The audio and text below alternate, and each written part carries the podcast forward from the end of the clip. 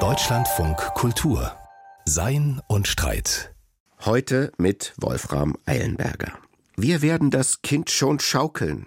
Wer so spricht, ist ebenso heiter wie gelassen, ebenso entspannt wie tatenfroh, kurz ist als Mensch in einem Zustand, den wir uns eigentlich alle wünschen weshalb es auch kein Wunder ist, dass Wilhelm Schmid, der große Philosoph der Lebenskunst, nun ausgerechnet dem Schaukeln einen philosophischen Essay gewidmet hat. Denn, so die Überzeugung des Autors, nicht etwa Fußball, nein, Schaukeln ist unser Leben, und zwar das gute Leben. Ein listiger Kinderstreich, eine lebensfrohe Ermunterung, eine Summe eigener, auch trauergereifter Lebensweisheit oder gar alles auf einmal? Da fragen wir am besten gleich beim Autor selbst nach. Herzlich willkommen bei Sein und Streit, Wilhelm Schmid. Lieber Herr Schmid, ein Buch über das Schaukeln also haben Sie geschrieben. Ich wüsste von keinem anderen mit diesem Thema, das sich philosophisch nennen dürfte. Hin und her, Schaukeln als Sinnbild eines gelingenden Lebens, vor allem der Lebensfreude. Und eines scheint ja wirklich klar, das Schaukeln genügt sich selbst, ist reines Spiel und damit reine Muße. Ist freie Zeit par excellence? Ja, das kann man schon so sehen. Was ich ein bisschen anders sehe, Herr Eilenberger, ist, dass es ein Beitrag zum gelingenden Leben ist.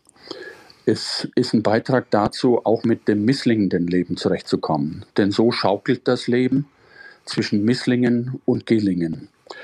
Kein Mensch ist dazu in der Lage herbeizuführen, dass immer alles gelingt. Und Leider werden heute Menschen darauf konditioniert, dass immer alles gelingen muss. Das ganze Leben muss auch noch gelingen. Ich kann nur aus Erfahrung sagen, lieber nicht diesen hohen Anspruch stellen, dann wird die Bewältigung des Misslings leichter. Und das hat ja auch sehr viel mit dem Schaukeln selbst zu tun, insofern als das Schaukeln ja eigentlich gar nicht unter dem Zeichen der Selbstoptimierung steht. Es ist nicht Schweißtreiben, man kann keine Schaukelrekorde erreichen, man optimiert sich nicht, man lässt eher die Gedanken treiben und die Fantasie tummeln. Was mir sehr eindrücklich war, ist, dass das Schaukeln auch für Sie, wie Sie es beschreiben, ein bisschen eine Rückkehr in die Unbeschwertheit der Kindheit auch ist. Ja, das war das Faszinosum für mich selber. Wir waren eines Nachmittags, meine Frau und unsere erwachsene Tochter, die hatte sich diesen Ausflug gewünscht, irgendwo unterwegs und plötzlich entdecken wir da zwei Schaukeln und stürmen drauf zu und schaukeln begeistert. Und im Weggehen dachte ich mir, was fasziniert uns so an dem Schaukeln? Mhm. Und dann kam immer mehr in den Horizont eben, dass Schaukeln etwas ist, was wir im Leben brauchen und was wir ja im Grunde auch gerne machen. Denn wir werden ja buchstäblich ins Leben reingeschaukelt. Wir schaukeln im Mutterleib und wenn wir außerhalb vom Mutterleib sind, dann werden wir geschaukelt. Und von daher ist das eine Bewegung, die uns zutiefst innerlich ist und offenkundig beruhigend ist. Also rauf auf die Schaukel ausprobieren und dann zeigt sich, dass das viel mit dem Leben zu tun hat und uns bei der Bewältigung des Lebens auch helfen kann. Dieses freie Schwingen und auch treiben lassen ist ja auch insofern eine interessante Erfahrung, als Schaukeln eine Mischform von Aktivität und Passivität ist, kann man sagen. Man spürt sich, das eigene Gewicht und gleichzeitig erfährt man es als aufgehoben. Erstmal versuchen wir uns zu optimieren, in dem Sinne, wie viele es befürchten. Also äh, wenn wir von Testosteron etwas stärker getrieben werden, dann versuchen wir so hoch zu schaukeln wie möglich und das Optimum zu erreichen, den Höhepunkt. Erst im Laufe des Schaukelns wird uns klar, dass das Optimum eigentlich was anderes ist. Und das würde ich auch uns, wenn wir selbst Optimierer sein wollten, würde ich uns das allen empfehlen. Optimum ist das, was am besten zu uns passt. Also nicht zwingend das Höchstschaukeln, auch nicht einfach zu verweilen auf der Schaukel und da schaukelt gar nichts, sondern diesen Zwischenbereich zu finden, der am besten für uns ist, der nicht suboptimal ist und der auch nicht perfektionistisch ist. Das, das können wir auf der Schaukel trainieren. Und es heißt dann auch, dass man trainieren kann, welcher Rhythmus einem selbst entspricht und auch welche Amplitude, welche Höhen. Genau, beim Schaukeln üben können wir üben fürs Leben. Wir können bemerken, wenn wir zum ersten Mal auf die Schaukel steigen, vermutlich als kleines Kind, die Schaukel noch nicht mal in Bewegung bringen. Das ist schon ein bisschen Können, die Schaukel in Bewegung zu setzen und vor allem sie dann gekonnt in Bewegung zu setzen.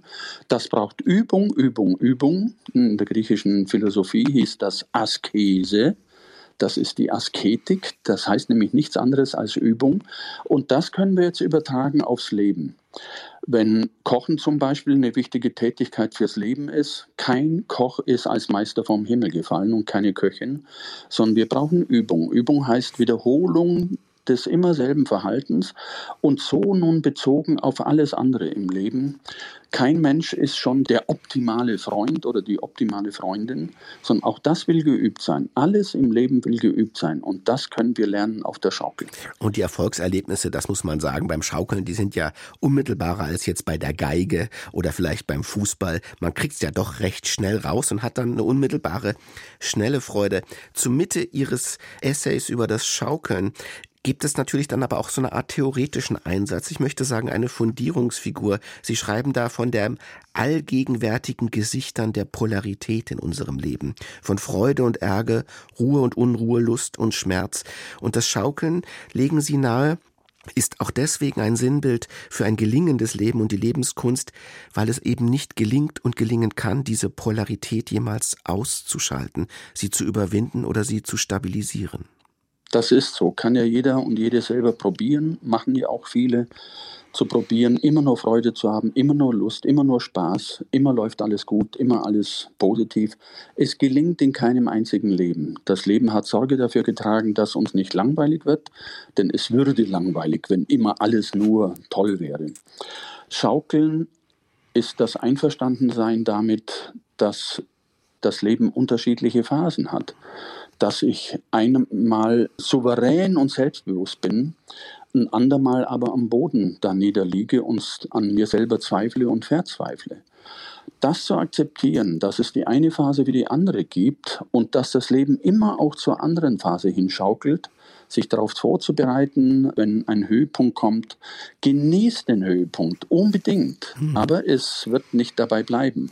Und am Tiefpunkt sich zu sagen, der Tiefpunkt gehört zum Leben, aber es wird anders als ich das jetzt glaube, nicht dabei bleiben. Es kommt auch wieder eine andere Phase. Es kommt wieder Schwung in die Sache.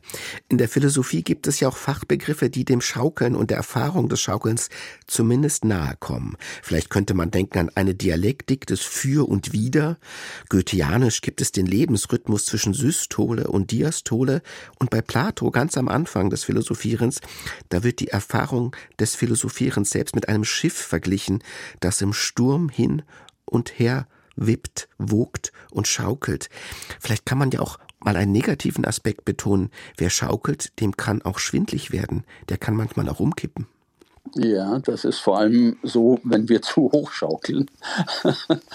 Beim Schiffschaukeln ist es ja möglich, Überschlag zu machen, habe ich auch gemacht als mhm. junger Mann. Seither habe ich das nicht mehr gewagt, vermutlich aus guten Gründen. Aber Sie haben vollkommen recht, Herr Eilenberger. Man könnte das auch mit einem philosophischen Fachbegriff namens Dialektik mhm. beschreiben. Aber welche Menschen spricht das an? Während Schaukeln alle Menschen anspricht, und sie sich angesprochen fühlen und das in Bezug zu ihrem eigenen Leben setzen können. Dialektik ist ein so nackter und nüchterner und kalter Begriff. Deswegen hat das nie sehr viele Menschen erreicht. Und ich will nicht zurückkehren zu einer solchen Begrifflichkeit. Andererseits ist es eben auch sehr schön, dass es ganz unmittelbare Alltagserfahrungen gibt, die einem die Erfahrung des Denkens in dieser Weise nahebringen und verplausibilisieren. Und das ist ja auch sehr kunstvoll gemacht in Ihrem Schreiben, dass Sie das immer wieder auf ganz alltägliche Formen des Erfahrens zurückbeziehen. Es gibt ja noch einen Aspekt des Schaukelns, der mich immer besonders interessiert hat, ob auf dem Schaukelpferd oder der Gartenschaukel oder auch dem Schaukelstuhl. Das Schaukeln simuliert Bewegung. Entwicklung und Vorankommen. In Wahrheit aber bleibt man auf der Stelle, man kommt nicht weiter. Auch das eine Erfahrung nicht nur des Lebens, sondern des Philosophierens. Manchmal hat man das Gefühl, es gibt da gar keinen Fortschritt, oder?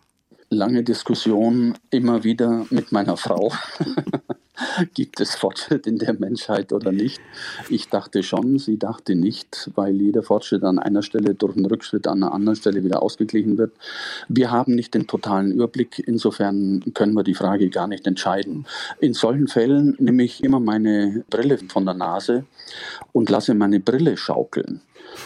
Das ist auch eine Form des Denkens. Was denkt man, wenn man die Brille schaukelt, dann ist man an einem Gedanken dran, den man noch nicht ganz formuliert hat. Und an dessen Ende man auch letzten Endes nicht kommt. Mhm. Aber es ist irgendwie ein beruhigendes Gefühl, wenn die Brille schaukelt als würde ich selbst auf der Schaukel sitzen. Das ist ja fast so eine Art Rhythmus des Seins, das Sie da beschreiben in diesem Schaukeln, aus dem alles entsteht und dem auch alles vergeht. Jetzt als konkrete Erfahrung, als Kinderspielplatz, als Elternerfahrung, da gibt es ja auch des Willen des Kindes immer stärker angeschubst zu werden. Die schreien dann schneller Propeller. Und philosophisch gewendet könnte man sagen, es zeigt sich da doch auch, dass man selbst im Schaukeln der Logik des immer mehr, des immer weiter, des immer höher nicht entkommt. Es gibt da etwas in uns, das immer stärker auf Intensivierung drängt und uns letztlich nicht gut tut. Ja, wir können da schon in die Tiefe des Menschseins eintauchen. Was hat die Menschen letztendlich davon, die damals noch gar keine Menschen waren? Sondern wie die anderen auch auf den Bäumen saßen. Was hat diese Gruppe unterschieden von den anderen, die bis heute auf den Bäumen sitzen geblieben sind? Das muss uns tief drin stecken in unserem Menschsein und das ist, geh runter vom Baum, geh ins Offene, geh ins Freie und erkunde, was noch alles möglich ist. Das steckt in uns, das steckt in den Kindern, wenn sie auf die Welt kommen. Sie wollen die Welt erkunden und wenn Sie zu spielen anfangen, wollen Sie gerne auch den Punkt testen, an dem das Spiel kaputt gehen kann. Mhm. Die Grenzen äh, austesten. Ich glaube, das sollten wir besser akzeptieren, als uns dagegen zu wenden. Und jetzt mal gleich mal nachgefragt. Man könnte ja auf den Gedanken kommen, wenn es darum geht, Lebensfreude zu erlernen, gerade beim Schaukeln ist das ein bisschen ein komischer Gedanke. Eher geht es doch darum, wenn man Kinder beobachtet, Lebensfreude nicht zu verlernen, weil sie eigentlich schon immer da ist. Ja, können wir schon so sehen. Wodurch kommt das zustande, dass die Lebensfreude verloren gehen kann? Die Konfrontation mit der Ernsthaftigkeit des Lebens, die dann eben kein Spiel mehr ist, sondern tief ins Leben eingreift, möglicherweise Menschen verletzt und sehr traurig macht. Kinder können die Erfahrung machen, doch in sehr vielen Fällen heute, dass all das dann geborgen ist in den Armen der Eltern, aber wenn wir weg sind von den Armen der Eltern, müssen wir selber damit zurechtkommen. Und das ist dann schwieriger und eben ernster. Und dann müssen wir Antworten darauf finden. Wer kein Kind mehr ist oder sein will, der weiß ja auch von der Endlichkeit eines Lebens, auch des eigenen, aber auch der Endlichkeit nächster und liebster Menschen. Sie gehen in Ihrem Buch ganz offen damit um, dass dieser wundersam leicht gängige Versuch über die Lebensfreude auch für Sie ein Akt des Trauerns ist, eine Art Trauerarbeit, die mit dem Ableben Ihrer Frau verbunden war. Dieses ganze Buch hat von A bis Z mit meiner Frau zu tun. Es war, wie gesagt, die Idee zu diesem Buch, das Schaukeln als Metapher der Lebensfreude, aufgrund dieser Erfahrung, die wir selber mit Schaukeln gemacht hatten. Und ich hatte dann daraufhin die Idee zu diesem Buch entwickelt und habe ihr das dann eines Tages vorgestellt. Und sie war von Anfang an begeistert davon. Ja, das musste unbedingt machen. Aber ich musste jetzt mal was sagen. Und in mir erstarb alles, denn so hat meine Frau noch nie mit mir gesprochen gehabt. Ich wusste, dass jetzt was ganz Schlimmes kommt, will sie sich von mir trennen, aber dafür gab es nicht den geringsten Anlass. Und dann offenbarte sie mir, dass sie eine Krebsdiagnose erhalten hat, die vollkommen undenkbar war. Sie war der stabilste, psychisch und physisch der stabilste Mensch, den ich überhaupt jemals kennengelernt habe. Ich war paralysiert, sie war gefasst. Und ich habe ihr gesagt, unter keinen Umständen werde ich ein Buch über Lebensfreude machen. Mhm. Und sie sagte, oh doch, bitte, mir zuliebe, dann bist du mir eine sehr große Hilfe. Mhm. Und so bin ich dran geblieben und habe ihr bis zuletzt versprochen, ich werde dieses Buch zu Ende bringen und publizieren. Das sind ja dann Momente des Lebens, Momente der Endgültigkeit, in denen man nicht nur keine Freude mehr spürt, sondern sich buchstäblich nicht vorstellen kann, jemals wieder Freude zu spüren. Sie sind ja ein Philosoph der Lebenskunst und haben sehr viel, eigentlich Ihr Leben lang, auch über diese Herausforderungen nachgedacht. Haben Sie denn selbst das Philosophieren in diesen Phasen als eine Hilfe, als eine Therapie verstehen können? Unbedingt Therapie würde ich nicht sagen. Da gibt es nicht zu therapieren, weil das ist keine Krankheit. Hm, ja, sehr, wichtiger, sehr wichtige Differenz. Das ist Menschsein, mit dem wir zurechtkommen müssen. Und es war mir eine sehr große Hilfe, dass ich von Anfang an, wie auch die antiken Philosophen, mit einbezogen habe, dass zum Leben auch Tod gehört und wir damit zurechtkommen müssen. Und es hat mir sehr geholfen, über zehn Jahre hinweg in einem Krankenhaus als philosophischer Seelsorger nebenher gearbeitet zu haben und von daher die Situation bei anderen Menschen kennengelernt zu haben. Es ist allerdings, das wird nicht überraschen, Herr Eilenberger, es ist noch was anderes, unmittelbar vor sich dieses Geschehen zu haben und damit zurechtkommen zu müssen. Wir, ich sage wir, meine Frau und ich, denn wir haben sehr viel natürlich darüber gesprochen, wie jetzt die Situation bewältigen, doch wieder mit Schaukel. Einerseits die grenzenlose Traurigkeit darüber, dass irgendwann dann absehbar war, nach allen Behandlungen, die möglich waren, es wird nun zu Ende gehen, die grenzenlose Traurigkeit auf der einen Seite und auf der anderen Seite das pragmatische Weiterleben.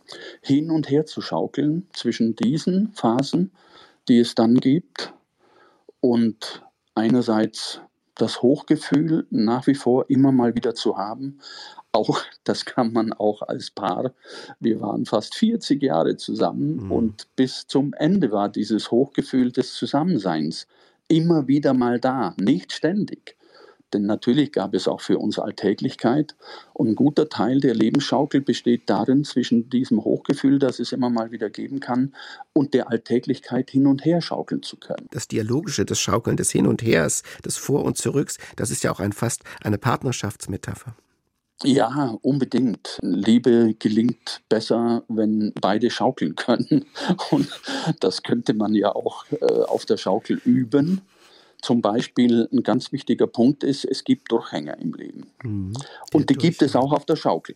Alle, die schaukeln, wissen, es ist nicht ständig die Euphorie des Schaukelns in den Himmel hochschaukeln, sondern da kommt unweigerlich auch der Durchhänger. Irgendwie macht es jetzt keinen großen Spaß mehr. Und dann ist es eine tolle Sache, wenn unten jemand steht, das war in dem Fall bei diesem Schaukeln meine Frau, die bereit war, mir neuen Anschwung zu geben. Mhm. Und genauso ist es ja im Leben.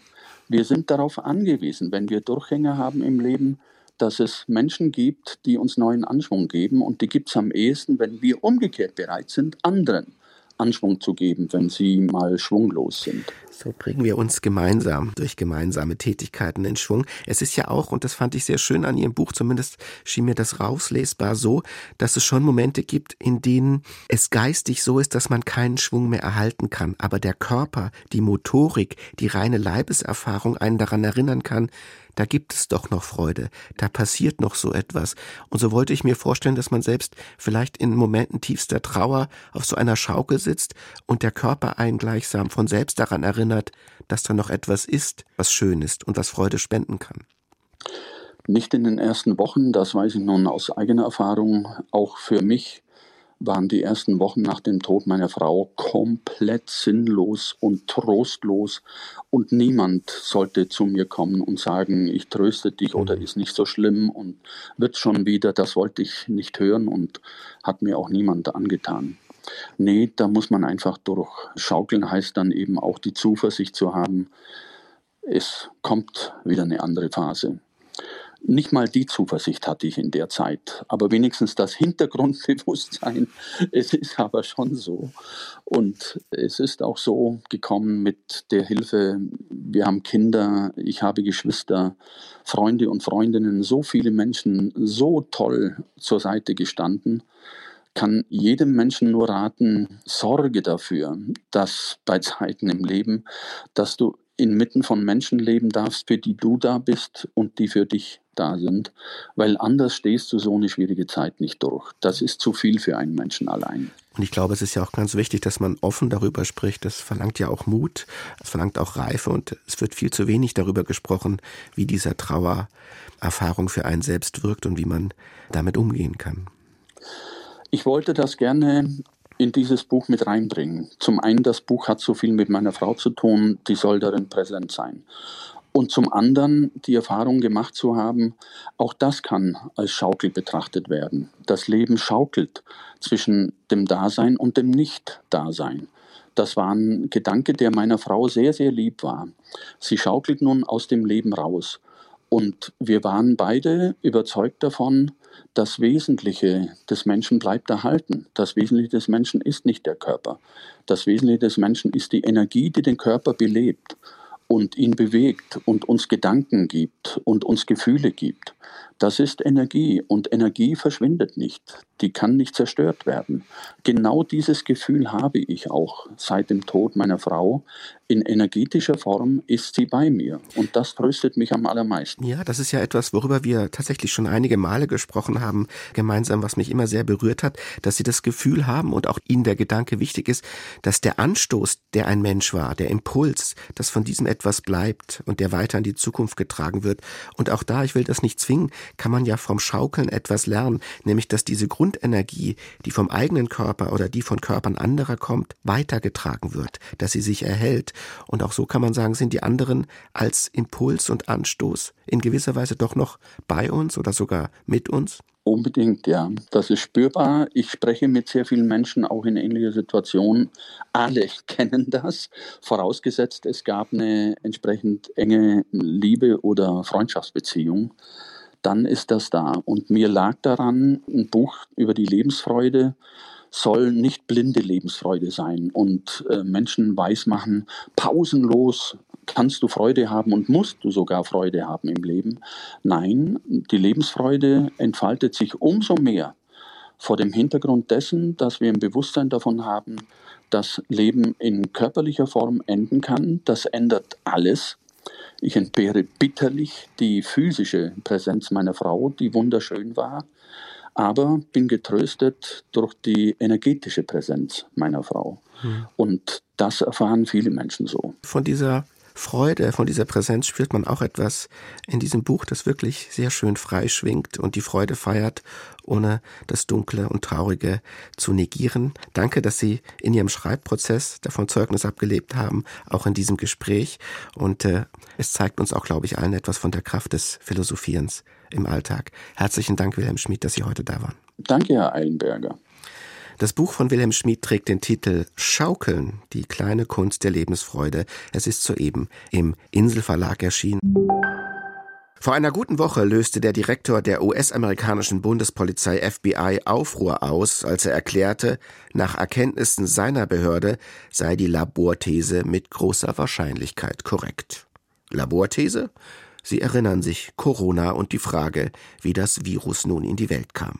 Was lange als höchst unwahrscheinlich, manchen gar als reine Verschwörungstheorie galt, nun doch die sogenannte Wahrheit? Müssen jetzt all jene rehabilitiert werden, die diese These früher vertraten? Bestätigt sich hier das Narrativ jener, die immer schon argwöhnten, die Wahrheit dürfe aus politischen Gründen nicht ausgesprochen werden? David Lauer kommentiert. Stellen wir uns vor, dass in einer öffentlich geführten, politisch aufgeladenen Diskussion beinahe alle Teilnehmerinnen sich auf eine bestimmte Position einigen. Nur ein Störenfried hält dagegen. Er wird kritisiert, er wird angegriffen. Mehr noch, ihm wird vorgeworfen, seine Einzelmeinung weiter zu vertreten, gefährde den sozialen Frieden. Später stellt sich heraus, der eine hatte recht. Folgt daraus, dass ihm Unrecht geschehen ist? Es mag so scheinen, und es kann so sein. Aber es ist nicht notwendigerweise so. Das hat zwei Gründe. Erstens entscheidet das Rechtbehalten nicht allein über die epistemische Qualität eines Diskussionsbeitrags. In einer Diskussion geht es nicht um die Wahrheit als solche, sondern um Wissen. Wissen aber ist mehr als Wahrheit. Nach der bis auf Platon zurückgehenden klassischen Definition ist Wissen eine wahre, zusätzlich aber auch gerechtfertigte Meinung. Eine wahre Auffassung zu vertreten ist also nicht genug. Es kommt auf die Qualität der Begründung an, die man zum Zeitpunkt der Behauptung für ihre Wahrheit hat. Bekanntlich kann man auch selbst mit sehr schlechten Gründen, ja sogar aus reinem Vorurteil oder durch bloßes Raten, gelegentlich auch einmal die Wahrheit treffen. Das ist aber keine Leistung, auf die man sich im Nachhinein berufen kann.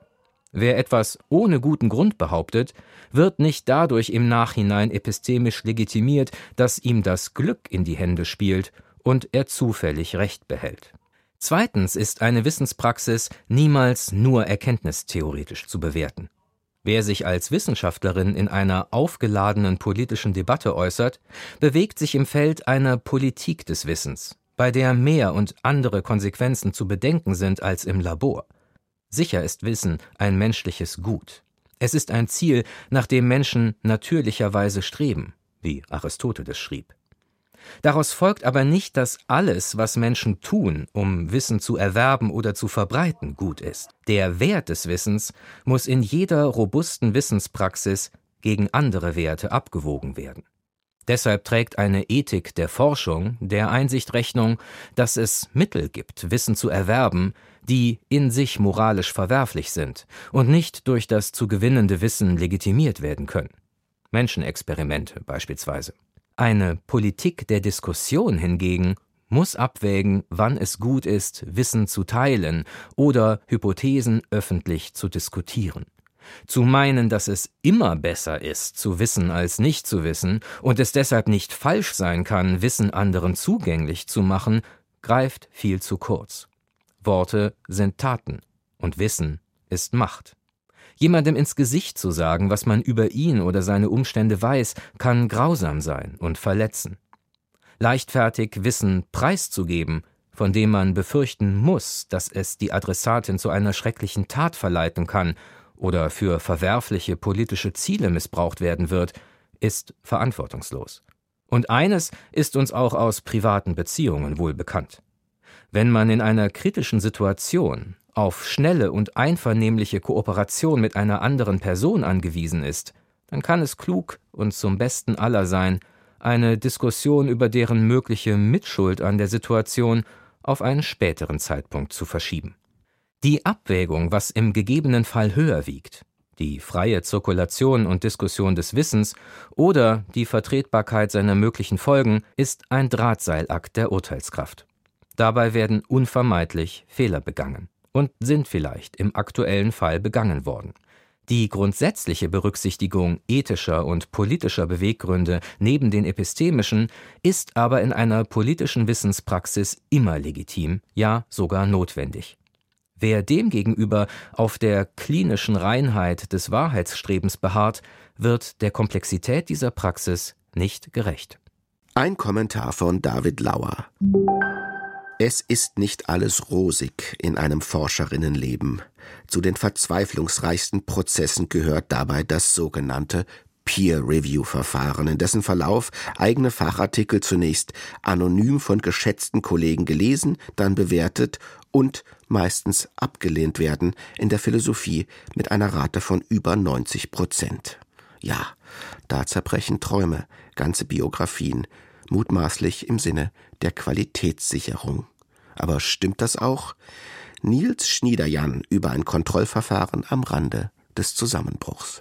Innerhalb der Philosophie werden eine überwiegende Anzahl der Artikel in internationalen Fachzeitschriften publiziert und alle internationalen Fachzeitschriften sind peer-reviewed. Also da kommt man an peer-reviewed Texten überhaupt nicht vorbei.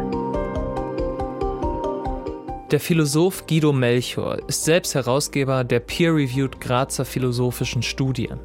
Beim Peer-Review-Verfahren schauen sich meist zwei oder drei externe Gutachter eine anonymisierte wissenschaftliche Arbeit an, bevor sie in der jeweiligen Zeitschrift publiziert wird, mit kleinen oder größeren Veränderungen ein Grund für das Peer-Review-Verfahren und ein Grund für die Auswahl von Artikeln ist, ist rein praktischer Natur. Also es wird einfach viel mehr momentan geschrieben, als jetzt in namhaften Zeitschriften publiziert wird. Das heißt, viele philosophische Zeitschriften haben Ablehnungsraten von weit über 90 Prozent. Natürlich sorgt allein das bei Wissenschaftlerinnen und Wissenschaftlern für Frust. Die meisten akzeptieren das Verfahren trotzdem Schließlich gehört es seit jeher zum guten wissenschaftlichen Arbeiten. Oder? Die Historikerin Melinda Baldwin hat sich in die Geschichte wissenschaftlicher Veröffentlichungsverfahren eingearbeitet und ist selbst verwundert darüber, wie jung die Erfolgsgeschichte des Peer-Review-Verfahrens noch ist. Das Peer Review hat sich nach dem Zweiten Weltkrieg vor allem deshalb ausgebreitet, weil die Herausgeber mit der Menge der eingeschickten Arbeiten überfordert waren. In den USA wurde zwischen 1938 und 1953 25 mal mehr Geld für Grundlagenforschung ausgegeben als zuvor. Die Zahl der Veröffentlichungen wuchs entsprechend mit. Gab es vorher vereinzelte wissenschaftliche Finanzierung durch Stiftungen, regionale Unternehmen oder Studiengebühren, tritt dann nämlich der Staat als konstanter Geldgeber auf. Das Peer-Review-Verfahren ist da eine Möglichkeit für Herausgeber, die explodierende Arbeit an andere abzugeben fast immer ohne Bezahlung. Doch bleibt das Verfahren zunächst ein Modell neben anderen. Erst in den 1970er Jahren tritt es seinen endgültigen Siegeszug an, wie Melinda Baldwin erklärt.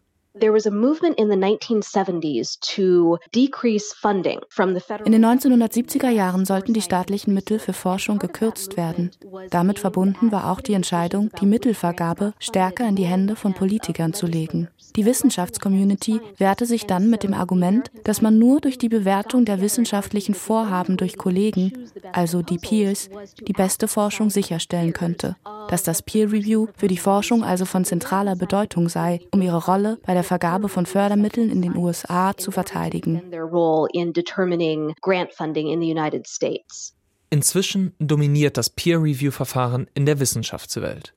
Und es verschlingt immer mehr Zeit und Arbeit. Wäre die Arbeitszeit an den Gutachten bezahlt worden, hätten die US-amerikanischen Peers im Jahr 2020 laut einer Schätzung über 1,5 Milliarden US-Dollar verdient. Der ungarische Psychologe Balázs Aschel, von dem die Studie stammt, nennt das Ganze darum eine Milliardenspende von den Wissenschaftlerinnen und Wissenschaftlern an kommerzielle Zeitschriften. Kritik daran regt sich unter anderem in der Philosophie. Es gibt kaum Beweise dafür, dass die Übersendung von Arbeiten an eine sehr kleine, handverlesene Gruppe von Gutachtern zu einer guten Auswahl an qualitativ hochwertigen Arbeiten führen würde. Der Wissenschaftsphilosoph Remco Heeson hat das Peer-Review-Verfahren gemeinsam mit seinem Kollegen Liam Kofi Bright in einem Paper untersucht. Sie sehen wenig gute Argumente für den Einsatz des Peer-Reviews. Während sein Nutzen nämlich empirisch nicht eindeutig belegt sei, seien die Kosten immens. Schließlich könnten die Wissenschaftler auch, naja, eben Wissenschaft betreiben, statt so viel Zeit auf die Bewertung der Arbeit anderer zu verwenden. Zusammen mit seinem Kollegen schlägt Remco Heeson deshalb ein alternatives Verfahren vor, bei dem der Prozess an mindestens drei Stellen verändert wird. Er soll erst nach der Veröffentlichung der Paper einsetzen. Es sollen nicht nur ausgewählte Peers, sondern alle Interessierten ihre Einwände publik machen dürfen. Und die Reviews selbst sollen öffentlich zugänglich sein. Wir schlagen vor, das Peer-Review-Verfahren auf ein Modell umzustellen, bei dem die Leute ihre Arbeit online stellen und dann jeder, der möchte, diese Arbeit nach der Veröffentlichung begutachten kann. Dadurch könnten wir auf einen viel breiteren Pool von Wissen und Fachkenntnissen zugreifen und so vielleicht zu besseren Urteilen über die Qualität der Arbeiten kommen. Die Qualitätskontrolle läge so nicht mehr in den Händen Einzelner, sondern würde potenziell mehr Meinung einbeziehen. Guido Melchior, selbst Herausgeber einer Peer-Review-Zeitschrift, sieht den Vorschlag dennoch kritisch. Wenn jetzt alle Arbeiten innerhalb eines Archivs einfach hochgeladen werden, dann sind die Arbeiten ja quasi überhaupt nicht strukturiert. Das heißt, es ist ja dann eine unglaubliche Arbeit herauszufinden, welche Artikel eine bestimmte Qualität haben und welche nicht. Zur Lösung dieses Problems hat sich Remco Heeson von neueren Filmplattformen inspirieren lassen. Bei der Seite Rotten Tomatoes etwa gibt es zu jedem Film zwei Angaben. Einmal die Bewertung von beruflichen Filmkritikern und einmal die Bewertung des allgemeinen Publikums. Genauso könnten auch wissenschaftliche Paper einmal von Laien oder Wissenschaftlern eines anderen Feldes und einmal von Fachwissenschaftlerinnen und Fachwissenschaftlern beurteilt werden. Ob das System aber wirklich besser wäre, vermag auch er nicht sicher zu sagen. Ein direkter Vergleich der Vorteile des derzeitigen Peer-Review-Verfahrens und des nachträglichen Modells ist noch nicht wirklich möglich, da es fast keine Studien über die Alternativen gibt. Es wäre also gut, Dinge auszuprobieren, empirische Forschung zu den Vorteilen der Alternativen zu betreiben und dann zu sehen, was besser funktioniert. Wegen der unklaren empirischen Lage behält auch die Historikerin Melinda Baldwin ihre Einwände gegen ein neues System bei dass Wissenschaftlerinnen und Wissenschaftlern zumindest teilweise ihre Autorität nähme. Es geht nicht nur um den Verlust eines bürokratischen Prozesses bei einer Zeitschrift. Man verliert damit etwas, das Wissenschaftler seit einigen Jahrzehnten als absolut zentral für das Gelingen von guter Forschung dargestellt haben. Wie sinnvoll es jedoch ist, sich an eine Autorität zu klammern, die auf wackeligen empirischen Fundamenten steht, bleibt zweifelhaft. Bis jedoch alternative Modelle ausprobiert und evaluiert werden, sind die Chancen, dass das Peer-Review-Verfahren seinen Rückzug antritt, eher gering. Nils Schniederjahn über Wohl und Wehe des Peer-Review-Verfahrens. Das war's für heute bei Sein und Streit im Deutschlandfunk Kultur. Eine gute, freudenvolle Zeit wünscht bis zum nächsten Mal Wolfram Eilenberger.